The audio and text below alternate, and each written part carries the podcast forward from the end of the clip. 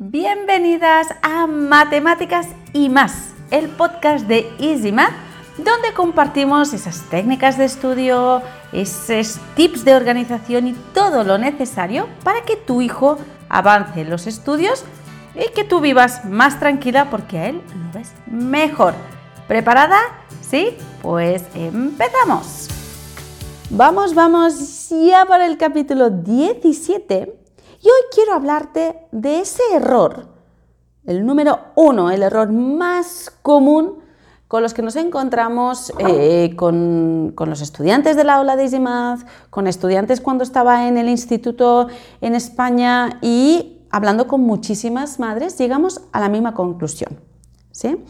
Eh, realmente es muy, muy, muy importante eh, asegurarte que tu hijo entiende eh, los conceptos básicos, ¿sí? Antes de avanzar. ¿Qué significa eso? Aquí vamos a utilizar, aquí estamos para hablar de tú a tú, eh, para hacerlo lo más sencillo, ¿sí? Siempre insistimos, pues parece que tanto en los colegios, en los institutos o incluso a veces desde casa, insistimos muchísimo en, o ponemos muchísimo el foco en los procedimientos. ¿sí? Eh, pues mira, cuando a ti te hacen dividir entre dos cifras tienes que coger dos aquí, pero si este es más grande que este, entonces tienes que bajarlo y entonces después lo restas y entonces después, wow, ¿sí? Eso es un procedimiento, vale, estupendo, muy bien. Pero ¿realmente tu hijo entiende el por qué es así?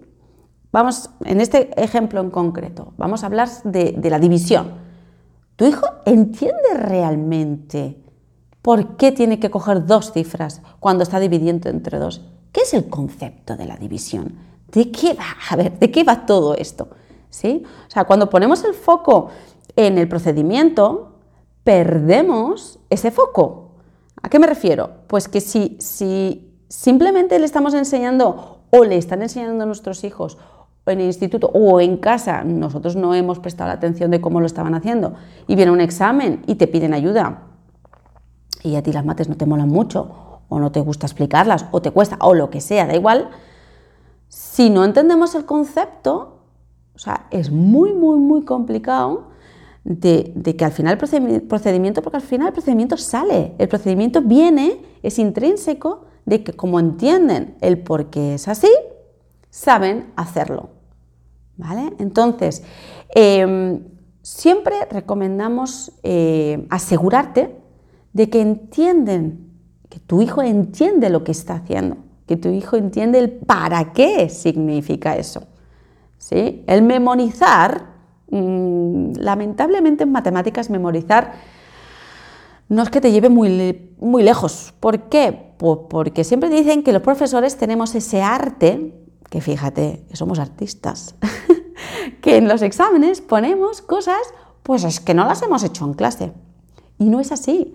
O sea, al final lo único que hacemos es que a veces es simplemente cambiar un número, pero como se lo han aprendido de memoria y en vez de un 3, fíjate la tontería, hemos puesto un 1, que tendría que ser más sencillo, pues lo hemos puesto más difícil. Y no es así, es simplemente que, que el hecho de memorizar eh, el, por ejemplo, vamos a volver a la división, el memorizar entre dos y yo de repente he puesto simplemente dividir, entre una cifra que es más sencillo, pues no lo saben hacer. ¿Vale? O sea, vamos a, facilitarles todo eso. Eso es el, típico error que nos encontramos o que yo me encuentro de, que no entienden, que no tienen esa base, siempre hablamos en EasyMath de esa base de las matemáticas, ¿no? La casa de EasyMath se constituye de esos cimientos, ¿Qué son esos cimientos por los que nos aguantan ¿no? una casa? Estará bien soportada y será fuerte, eh, venga lo que venga. Gracias a Dios no tenemos muchos terremotos, pero bueno, venga lo que venga, esos cimientos son fuertes, lo comparamos con la base de las matemáticas. Si entienden y saben los conceptos, saben para qué sirve sumar, restar, multiplicar, dividir. Y ya de ahí le metemos fracciones, le metemos porcentajes, le metemos ecuaciones de primer grado, de lo que sea. Pero lo básico lo saben, entienden el porqué de lo fundamental, pues sabrán todo el resto cómo funciona.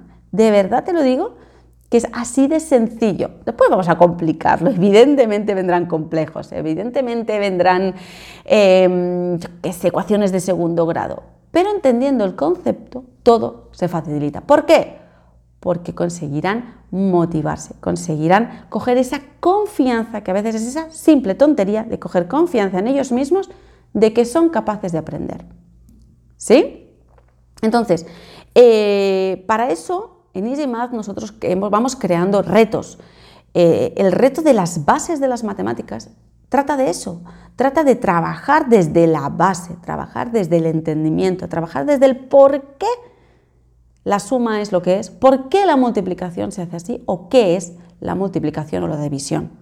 Cosas tan sencillas. En la descripción vas a tener toda la documentación, toda la información para que tú sepas de lo que te estoy hablando y como siempre, te invito a que te unas a la newsletter porque desde ahí es desde donde vamos informando y tienes muchísimas herramientas, vamos dando muchas herramientas y pautas para ayudarte, para que tú ayudes a tu hijo.